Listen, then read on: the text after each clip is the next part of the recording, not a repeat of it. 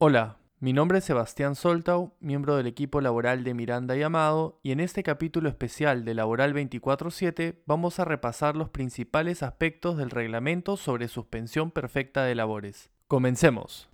El 21 de abril fue publicado el Decreto Supremo número 011-2020-TR, que reglamenta la suspensión perfecta de labores regulada por el Decreto de Urgencia número 038-2020. A continuación, nos referimos a sus principales aspectos. Primero, se precisa que habrá imposibilidad de aplicar el trabajo remoto por la naturaleza de las actividades cuando el trabajo requiera la presencia física del trabajador, cuando se usan herramientas o maquinarias que solo pueden operar en el centro de labores o en otros supuestos basados en las características inherentes del servicio contratado. Segundo, se precisa que habrá imposibilidad de aplicar la licencia con goce compensable por la naturaleza de las actividades cuando la jornada de la empresa cuente con turnos que cubren las 24 horas del día, cuando la extensión de la jornada pueda poner en riesgo la seguridad y salud de los trabajadores porque se realice una actividad de riesgo, cuando el horario de atención de la empresa se sujeta a restricciones establecidas por ley o en otros supuestos que escapen al control de las partes. Tercero, se fijan criterios objetivos relacionados a la masa salarial y a las ventas para determinar en qué casos habrá imposibilidad de aplicar trabajo remoto o licencia con goce por el nivel de afectación económica,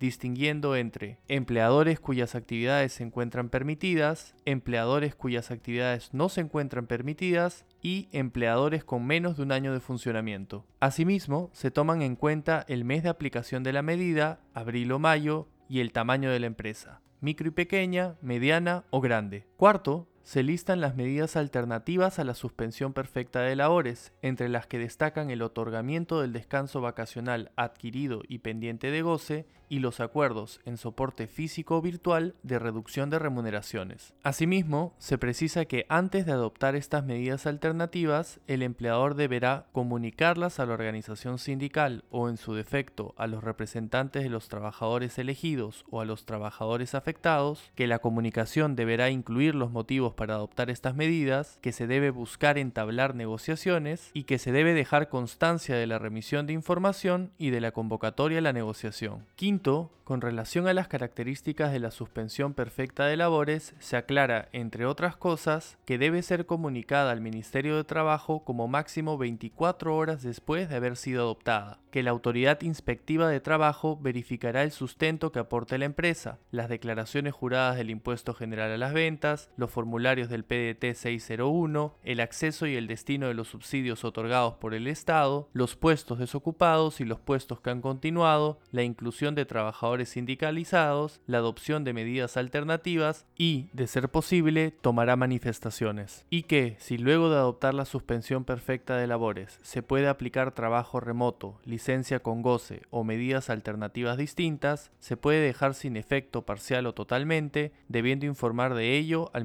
De Trabajo y a de Salud. Finalmente, se precisa que los empleadores tienen plazo hasta el 28 de abril para adecuar o confirmar sus solicitudes de suspensión perfecta de labores reguladas por el Decreto de Urgencia número 038-2020 y presentadas desde que esta norma entró en vigencia, es decir, desde el 15 de abril. Gracias por escuchar este capítulo especial de Laboral 24-7. Si te gustó, por favor síguenos en Spotify o suscríbete en Apple Podcasts. Finalmente, no te olvides de revisar nuestro informativo laboral y de suscribirte a nuestro WhatsApp corporativo. Hasta la próxima.